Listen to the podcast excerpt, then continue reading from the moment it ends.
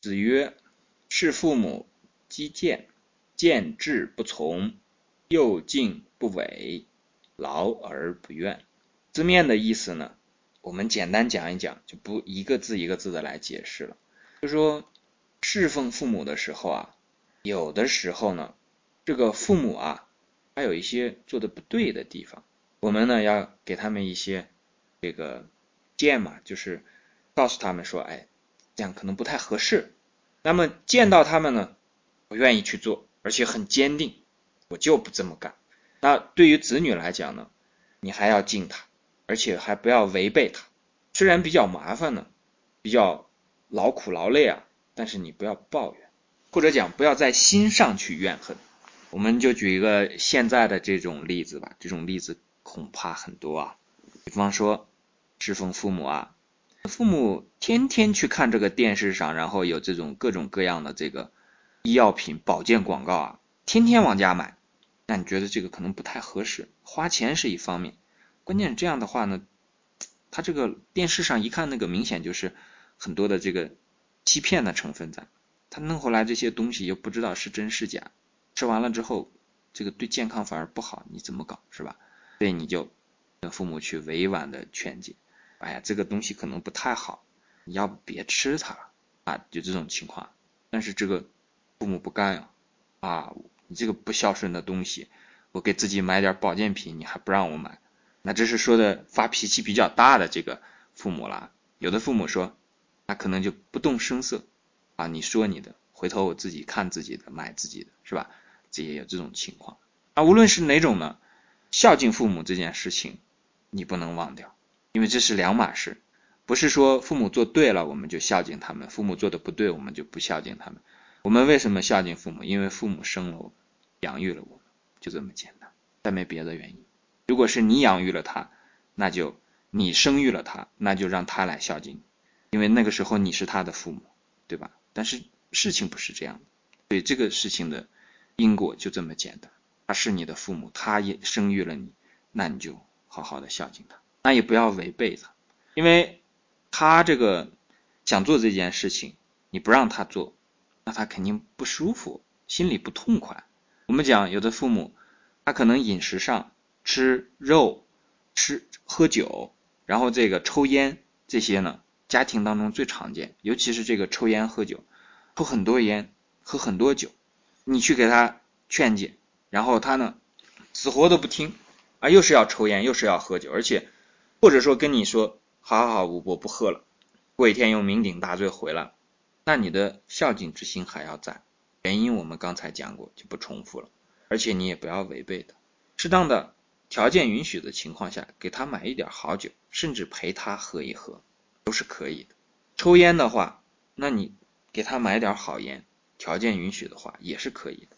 那这个地方我可以给大家插一个故事啊，在我们家里面的这个长辈戒烟，都不是因为激烈的反对而戒掉的，而是因为什么呢？大家都放开不管这件事情。我可以把我家里的这个经验给大家分享一下。我们之前在自己的家里也有这个，就是父亲抽烟的情况。然后我所做的事情是什么呢？劝诫两个母亲，我自己的母亲和我的岳母，不要去阻止我的父亲和我的岳父去抽烟。结果他们反而不抽了。这其中的道理啊，大家自己去琢磨。而且现在的这两个父亲呢，基本上都不怎么抽烟了。所以有的时候并不是说你违背他。你给他甩脸子看，你不恭敬他，你的目的就能达到，不是这样。劳而不怨，碰到这种情况下呢，比方说我们很多同学啊，学中医，我知道的，一方面是为自己学，但有另外一方面呢，我也我们也经常在群里见到为父母的健康而担心，然后自己来苦学中医的，那这个就是老，那你也不要怨恨，对吧？因为你看嘛，你学了中医。把父母的身体调养好了，我们知道啊，一般来讲呢，家族里面的这个遗传的疾病，它的这个概率还是相对来讲比较高的。家族里面有中风史，你得中风的几率就会比别人高一些；家族里面有糖尿病，你得糖尿病的几率就会比别人高一些。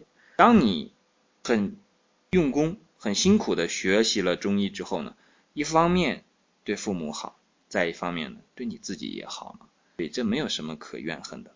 所以这句话呢，道理呢其实很明了，在我们现在这个社会当中呢，它的这个应用的范围啊也非常广。这是为什么《论语》非常有用的地方。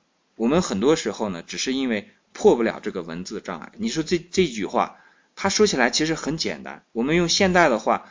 稍微转述一下，哎，大家就明白哦，果然是这个样子的。可是，如果你现在去跟很多人讲说“事父母，积见见志不从，幼敬不违，劳而不怨”，别人说你神经啊，对吧？为什么？因为他不懂其中的这个文字，没文化，他不懂其中的这个道理。但是讲清楚之后呢，他可能很和颜悦色的跟你说：“哎呀，果然是这个样子的。”对，文化很重要。还有一点是什么呢？这句话。他在这个时代非常非常之有意义的原因是什么呢？因为我们现在的年轻人呢，和自己的父母，他其实有一个非常大的这个隔代的这个代沟在。我们往上的这个长辈啊，父母这一辈人啊，呃，他们基本上从这个文革啊之后，就是在时代的这个变迁当中呢，他们正好处在一个架空的这么个位置上。我们讲架空啥意思？就是前不着村后不着地儿。前面的这个呢，是最早以前的这种很传统的东西；后面的这个呢，是我们这种很物质的这个社会啊。它前面也不着，后面也不着。传统的东西呢，被他们自己亲手打破了。新的这种物质化的这种社会呢，计算机也不懂。然后社会上的年轻人每天在看什么，在想什么，在说的是什么？甚至连他们说的一些网络用语都听不懂，这种情况下呢，会出现很多冲突。所以，我们这一代人在侍父母的时候呢，一定会出现很多自己看不惯的事情，你就会去做这个基建，去做这个建议。那么这个地方就告诉你了，你要把握的这个标准啊，大部分的时候，这个大部分的父母对自己的所作所为呢，会见之不从，让你啊见之不从，那你一定要又敬不违。劳而不怨，也就是说什么呢？我们这一代人碰到的这个问题呢，特别之明显。因为我们再往前推一下，比方说在最早的那些时代里面，他的这个社会的主流的这个意识形态啊，没有太大的变化，所以呢，上一辈人和下一辈人看法上大致都一样。那这样的话，冲突就会少嘛。我们这一代人碰到了多少这个以前的人从来没见过的事情？爹妈给孩子买房子，然后把自己的养老的积蓄都花光了，那这里面会没有这个抱怨，会没有这种分歧。以前的人，子女去养父母都是天经地义的事情，没人考虑过说子女不养父母的事。现在这个一所所这个敬老院如雨后春笋般建立起来，那很多人就必须要从意识上来改变这个认识啊。有的人从意识上改变了。可是他从心气上真的认同了吗？一个父母把孩子养那么大之后，然后自己孤苦伶仃住进了养老院。从我们这一代人来讲，我们也在这个变革当中啊。你愿意养这样的孩子吗？这样的孩子，你愿意用以前的父母那样尽心竭力的方式来养吗？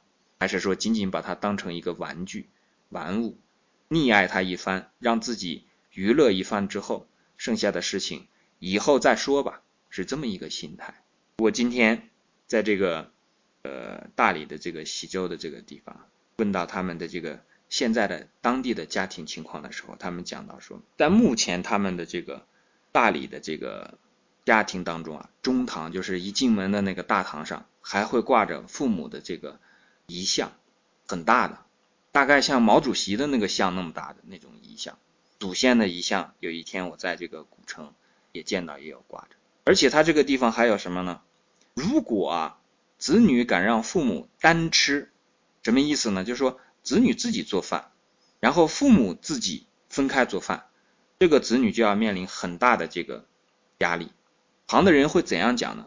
啊，不是说这个人不孝顺，而是说他这个人心很狠。我讲这个事情呢，可能因为我们的同学呢来自五湖四海，这个这个全国各个省市都有，那我们就会。就会产生这种很强烈的对比。我并不是在讲说谁对谁错，而是说我们可以就做一下对比。我也只讲这个事实。至于他这个事情哪儿对哪儿错，我不发言。我只是讲，在现在的这个时代、这个社会，还有这样的事情，而且就在我们的中国。那反观另一方面呢，这个地方的人呢，就相当之淳朴。再看另一方面呢，这个地方的人啊，过得很惬意，生活很舒适。这个话呢，我就不多讲。